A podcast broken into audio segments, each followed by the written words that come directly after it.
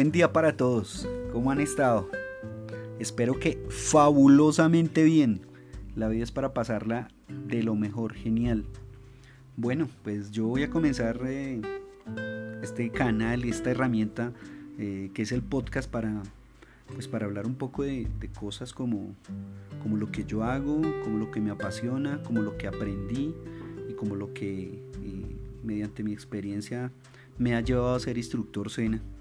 Entonces, eh, pues bueno, bienvenidos a este canal y espero que, pues que sirva de algo eh, estos medios tecnológicos pues para aprender. Mi nombre es Germán Ariel Villamilcano, eh, tengo 46 años, gracias a Dios, bien vividos, donde he aprendido un sinnúmero de cosas. estudié en un colegio técnico industrial en Zipaquirá y luego quise estudiar algo relacionado con el tema de los animales por eso estudié eh, zootecnia en la Universidad de Ciencias Aplicadas y Ambientales UTCA.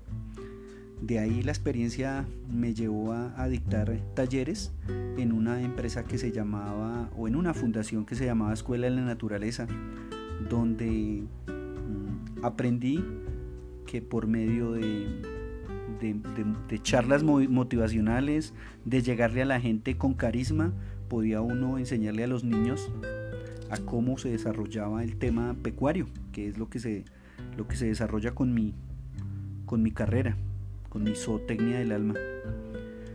Entonces empecé ahí por ese medio a, a empezar a, desarrollar mi carrera.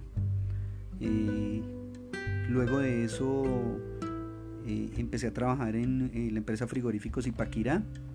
El frigorífico es una empresa donde pues obviamente se beneficia ganado así se llama, beneficio de ganado, no sacrificio de ganado, sino beneficio de ganado, pues obviamente para el, consumo humano. Ahí aprendí muchísimas cosas, fueron 10 años de experiencia eh, en el manejo de la producción de una empresa eh, industrial y comercial, entonces se aprendió muchísimo.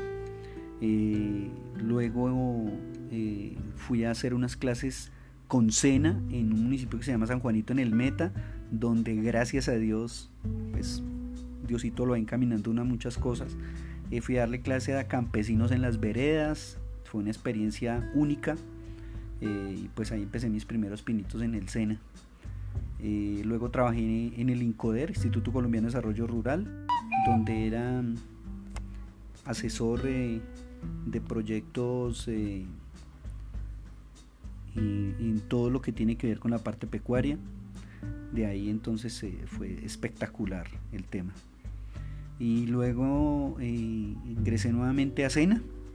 Ya llevo siete años en Sena y yo creo, para todo el que me escucha, que ha sido la experiencia, la mejor experiencia de mi vida, ser instructor Sena, porque me ha abierto a muchas comunidades, a conocer eh, problemáticas y a poderlas eh, ayudarlas a solucionar mediante conocimiento, eh, como lo dije en una palabrita, mediante carisma. Agradezco a Dios la oportunidad de haberme puesto en ese camino de ser instructor, porque de ahí he desarrollado muchísimo más lo que aprendí y lo que he aprendido en el transcurso de mi vida profesional como zootecnista.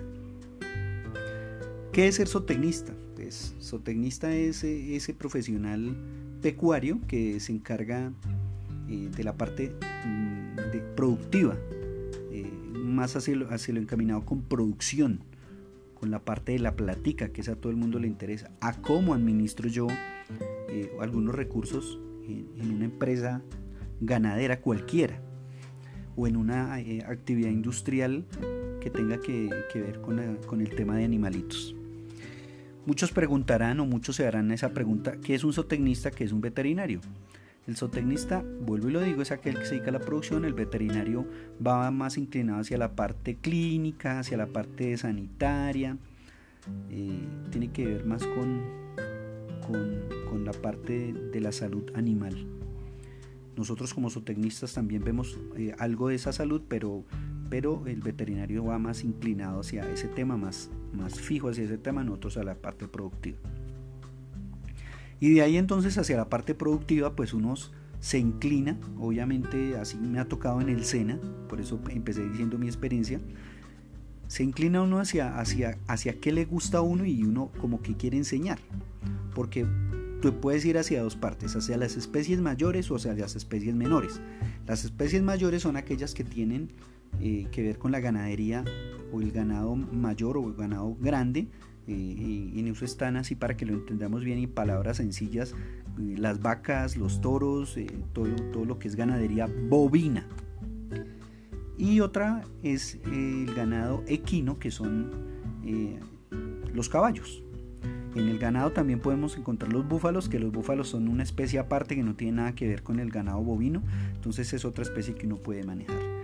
Y otras y otras y otra mm, eh, digamos eh, partecita otra especie que se maneja en la parte eh, productiva es las, las, especies menores. En las especies menores podemos encontrar las aves, podemos encontrar los porcinos, podemos encontrar los caprinos, podemos encontrar los ovinos y la parte cunícola. En las aves o la parte de la avicultura están obviamente las gallinas ponedoras, el pollo, la codorniz, eh, los patos, los pavos, pues entre otros.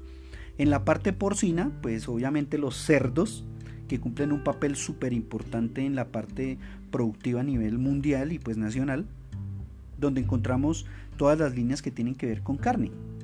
Pietran, Landras, York, Pic, bueno, entre otros.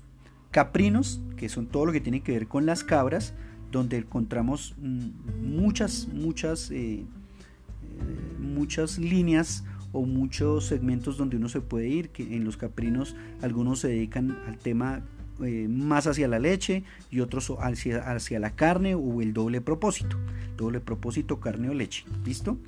entre esas podemos encontrar la alpina francesa que está mucho aquí en Colombia, la sanen, esas, esas así por decir. Los ovinos o ovejas, que también ahora, antes, antes estaba inclinado hacia el tema de la lana y bueno, pues la carne, pero ahora está muchísimo más ligado hacia el tema de la carne, porque los ovinos dejaron de ser eh, ese renglón lana, porque la lana eh, dejó de ser importante debido a su costo, porque como ahora se crean telas sintéticas, pues ya no, ya, ya la lana no, no tiene ese valor tan importante como lo tenía antes. Ahorita ya eso prácticamente nadie lo quiere comprar o si se compra tiene que ser alguien que lo utilice para hacer algunos subproductos de, alta calidad que de pronto a veces la gente no los compra por valor, por eso se inclinan hacia las telas sintéticas. Y la cunicultura que tiene que ver con todo lo que son conejos. Los conejos también van hacia la carne, hacia el pelo o hacia las mascotas ahora. Entonces tienen diferentes diferentes segmentos también. Y todo esto de las especies mayores y menores lo podemos, mm, digamos, abarcar más profundamente o podemos abrirnos hacia algo supremamente ya más, más productivo, donde existe un triangulito que maneja de manera específica lo siguiente. La parte nutricional, que obviamente es saber qué comida le voy a dar, cuánta comida le voy a dar, nutricionalmente si está bien o mal lo que le estoy dando, eso. La parte reproductiva, que es saber eh, esos animales en qué ciclo de ovulación están, cómo es su ciclo de reproducción también, qué macho o qué hembra le sirve para mi producción, eh, cómo puedo eh, hacer unas, una mezcla genética de mis animales, si me resulta, si no me resulta, si puedo hacer un cruce si me resulta, si no me resulta, si puedo hacer inseminación artificial en el caso de las especies mayores con el tema de mi ganado, de mis equinos. Eh, todo eso lo abarca la reproducción. La parte de sanidad o la parte sanitaria, que es lo que tiene que ver con lo que los animales eh, o, o, cómo debo tener mis animales en mi explotación. Cuándo debo purgarlos, cuándo debo poner mis vacunas, qué ciclos de vacunación existen para determinada especie, para las especies mayores o menores, cuándo debo vacunar mi ganado, cuándo debo purgar mi ganado, cuándo qué vacunas deben tener mis gallinas o mis pollos, cuándo debo hacer eh, un tema de purga para mis animalitos, tanto para gallinas como para corniz, como para patos, para pavos, para porcinos, para caprinos, ovinos y la parte cunícula. Y finalmente uno abarca toda la parte de manejo en el tema de estas especies. ¿Cómo es el manejo? Entonces, ¿qué instalaciones tiene? cómo deben estar esas, estas instalaciones, el terreno donde están estas instalaciones, la bioseguridad que tienen todas estas instalaciones. Entonces son, son cositas que van agregándose para, eh, para que todo esto que abarca las especies mayores y menores eh, sea, sea de, de total, eh, digamos, conocimiento al 100%. Entonces, si uno conoce toda la parte nutricional o parte de la parte nutricional se puede ayudar mucho, de la parte reproductiva se puede ayudar mucho, de la parte sanitaria, de la parte de manejo, de la parte de instalaciones, que es que hace parte del manejo. Entonces, cada cosita es como un rompecabezas. Si hace falta una cosita de ese rompecabezas, pues no se puede completar. Por eso es tan bonita la parte de la zootecnia, por eso soy zootecnista, por eso soy instructor SENA, porque estoy feliz de poder eh, compartir mis conocimientos. Entonces, muchas gracias por escucharme. Eh, quedo súper pendiente a, hacer mi próximo podcast y a que ustedes lo escuchen para que eh, si tienen algunas preguntas las podamos resolver, podamos compartir y podamos aprender. Muchísimas gracias, Dios los bendiga, excelente día.